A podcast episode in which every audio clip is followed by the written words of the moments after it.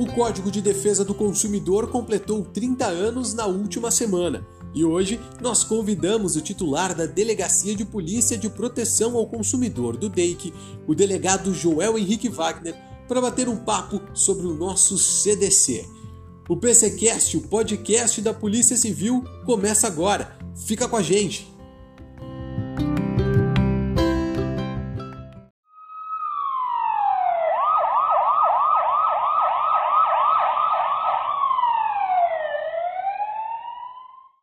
Código de Defesa do Consumidor foi promulgado na década de 1990. Hoje, com a popularização da internet e a consequente ascensão das redes sociais, onde muitos produtos são comercializados, eu pergunto: o código precisa ser atualizado ou ele ainda é considerado uma legislação atual? Seja muito bem-vindo ao PCcast, delegado. Olá, gostaria de dizer que fico muito honrado pelo convite e sobretudo para, para conversar né, sobre um tema que é o Código de Defesa do Consumidor, que completou agora no dia 11 de setembro 30 anos. E o CDC, como é chamado, ele tem uma característica que não me recordo é, que outra lei tenha. Todo ano faz aniversário e sempre é lembrado, sempre é alvo de comemorações. É claro, é uma legislação que possui 30 anos, teve origem na Constituição Federal de 88, porém, em que pese né, a popularização da internet, vendas no mundo virtual, ainda considero como sendo uma legislação atualizada. Interessante até notar, lembra muito bem o artigo 49 do CDC, que o consumidor tem direito ao arrependimento no prazo de sete dias, sempre que a contratação ocorrer fora do estabelecimento comercial. Isso é utilizado nas compras no mundo virtual, porque elas são, em equiparação, realizadas fora do estabelecimento. É claro que alguns ajustes são necessários, principalmente com o advento da internet. Por exemplo, uma maior proteção dos dados, é, não receber mensagens não solicitadas, aqueles spams, enfim, tudo isso é interessante para que é, nós tenhamos talvez uma atualização no, nos próximos tempos do nosso CDC. Bom, delegado, não é novidade nenhuma que o código trouxe inúmeras mudanças nas relações de consumo. Na sua opinião, qual foi a mais impactante? O Código de Defesa do Consumidor ele tem como principal característica ser um sistema multidisciplinar, ou seja, ele engloba diversas normas e princípios de diferentes ramos jurídicos, né? inclusive o direito penal, ou seja, nós temos crimes previstos também no Código de Defesa do Consumidor. E o que, que eu considero mais importante, assim, o que foi mais impactante com a criação é, do Código de Defesa do Consumidor lá em 1990? Foi o de fazer uma lei que tem como um princípio básico o reconhecimento da vulnerabilidade do consumidor, é, trazendo ou fazendo com que isso traga uma harmonia na relação de consumo, ou seja, de um, lado, de um lado eu tenho o fornecedor no polo ativo e de outro no polo passivo o consumidor, que é reconhecido como sendo o elo mais fraco da, dessa relação de consumo. E o que, que se de, define basicamente essa vulnerabilidade? É, é, é, ela, ela simplesmente ela ampara situações onde predomina a ausência de conhecimentos específicos por parte do consumidor, ou seja, talvez em determinados assuntos o consumidor ele não tem aquele conhecimento técnico específico de algumas coisas, né? Então, por isso é reconhecida a sua vulnerabilidade e isso é uma das principais criações aí ou, ou inovações daquela legislação, o CDC que foi criado em 1990. Uma dúvida que prevalece muito entre os consumidores é: quando eu devo procurar o Procon e quando eu devo ir até a polícia? Procon, que é um órgão público né, de defesa dos direitos do consumidor, é um órgão que atua mediando os conflitos entre o fornecedor e entre o consumidor. Geralmente, né, muitas vezes até obrigando por meio de multa ou outras sanções para que o fornecedor efetivamente preste o serviço ou entregue o objeto que foi realmente comprado.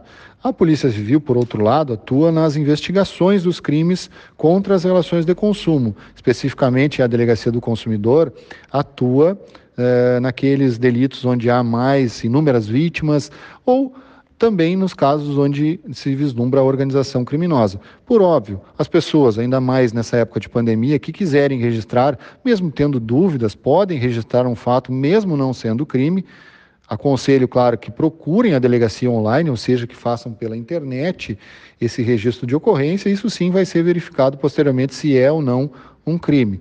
Mas é claro, fica aqui bem clara a situação de que quando o consumidor é induzido a erro ou, ou é ludibriado, que sim, existe um crime passível de ser investigado. Por outro lado, quando há uma deficiência na prestação do serviço ou na entrega do objeto, aí sim a atribuição do PROCON.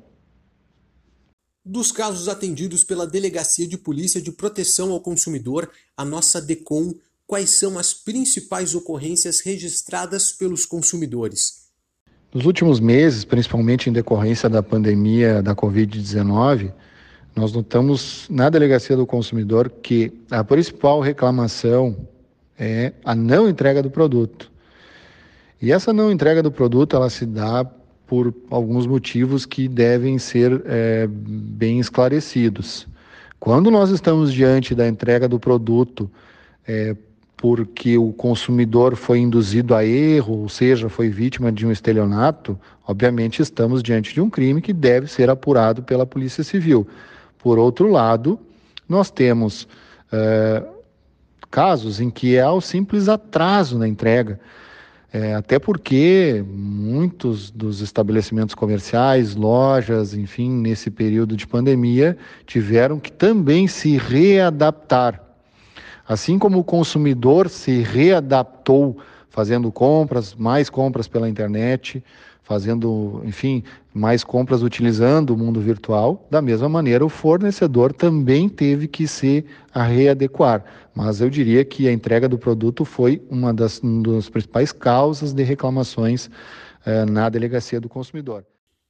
Em função da pandemia, que exigiu aí um distanciamento social, muitos consumidores passaram a fazer suas compras pela internet. Nesse sentido, delegado, ao que precisamos prestar atenção nas compras online para evitar dor de cabeça no futuro? Alguns cuidados básicos é, das pessoas que realizam essas compras pela internet. É interessante, né? Geralmente, quando a pessoa é, está fazendo a pesquisa dos produtos ou serviços que ela visa adquirir, é ela verificar o site é, para verificar se esse site é um site realmente confiável, jogar um nome daquela empresa na, na internet para verificar. Nós temos hoje várias é, sites de, de, reclamações onde provavelmente o nome daquela empresa, se realmente foi criado com o intuito de praticar estelionatos, ou seja, de induzir os, os consumidores a erro, com certeza nós teremos algum tipo de comentário ali naquele sobre aquela, aquele estabelecimento comercial. Muito cuidado também ao inserir dados pessoais, cartão de crédito é essencial. E eu diria principalmente uma das questões mais importantes para evitar, para não ter dor de cabeça, é aquela questão do boleto bancário. Quando se finaliza a compra, sempre Antes de fazer o pagamento, nós temos que ver quem é o beneficiário. Se o beneficiário for diferente daquele estabelecimento comercial que eu realizei a compra, cuidado. Certa, isto poderá ser um golpe. Muito cuidado. Então, não façam. Cuidem sempre o beneficiário a quem vocês vão fazer o depósito é, da compra desse produto ou serviço. Isso é muito importante. Do contrário, não comprem, porque poderá ser um golpe. Logo no início da pandemia, a Polícia Civil fez uma fiscalização muito assertiva em relação à produção e venda de álcool em gel. Quais foram os desdobramentos dessa fiscalização?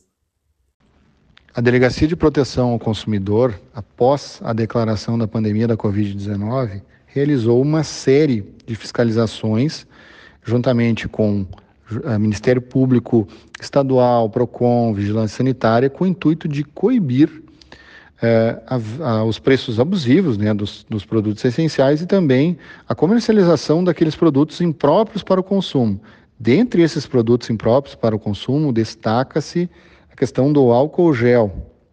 Em diversas fiscalizações, nós encontramos locais totalmente clandestinos produzindo álcool gel, ou seja, fabricado por pessoas que não tinham a mínima condição técnica e colocando um, um produto no mercado sem a mínima condição de ser utilizado. Por quê? Porque esse produto, e até as perícias do GIP, do Instituto Geral de Perícias apontaram isso, é um produto que possui uma graduação alcoólica totalmente é, inferior ao 70% que é exigido.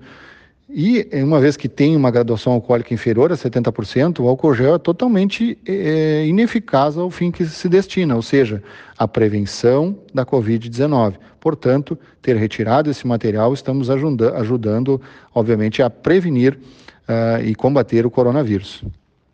Bom, e para encerrar o episódio de hoje, o senhor pode citar pelo menos cinco direitos que a maioria dos consumidores tem, mas não faz ideia? É, no caso de um consumidor ter um nome negativado e efetuar o pagamento da dívida, ele tem que ter o um nome limpo cinco dias após o pagamento. Então, nome nome deve ser limpo cinco dias após o pagamento. No caso de compra, enfim, de algum imóvel, é, a construtora ela deve pagar indenização por atraso dessa obra. É, terceiro, não existe um valor mínimo para a compra do cartão, então não pode ser exigido um valor mínimo quando utilizado o cartão pelo consumidor. Existem alguns serviços né, que podem ser suspensos uma vez por ano, como TV a cabo, telefone, celular e água sem custo. Quinto, passagens de ônibus têm validade por um ano.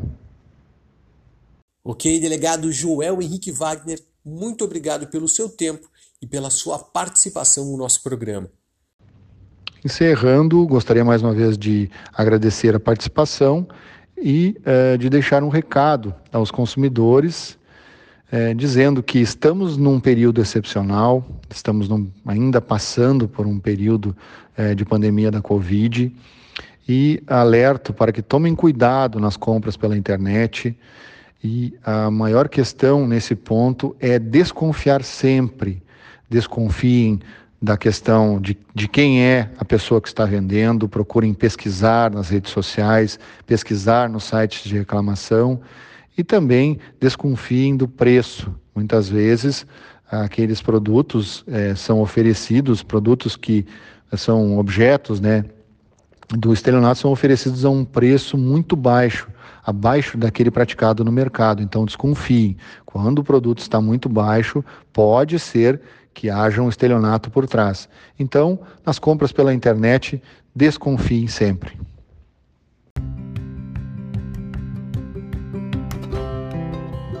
E esse foi o PCcast de hoje, batendo um papo sobre o Código de Defesa do Consumidor. Se você acha que foi vítima de um crime previsto no CDC, procure a polícia. E para isso, não é preciso nem sair de casa. Acesse www.delegaciaonline.rs.gov.br e registre a sua ocorrência. O podcast da Polícia que não para fica por aqui. Até mais!